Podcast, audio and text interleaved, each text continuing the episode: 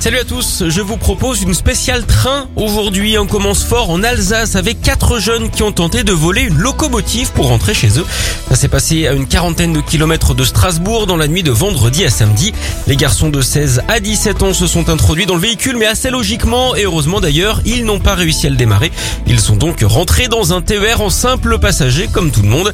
Ils ont été interpellés à leur arrivée pour s'expliquer. Alors ils pourront toujours tenter hein, de dire qu'ils sont fans du chanteur préféré des cheminots, Léo Ferré. Allez, on enchaîne en Inde où un train a roulé à reculons pendant 35 km. Ça faisait suite à une défaillance mécanique. Le chauffeur aurait en fait freiné en urgence pour éviter une vache, animal sacré là-bas. C'est ensuite hein, que le train serait devenu incontrôlable. Ceux qui l'ont vu revenir dans l'autre sens ont dû se dire tiens, c'est un chemin de fer à repasser. Bref, les autorités ont confirmé que l'histoire s'est bien terminée. Les voyageurs n'ont pas été blessés. Ils ont été pris en charge à la gare. En tout cas, cette aventure a sans doute dû briser leur routine.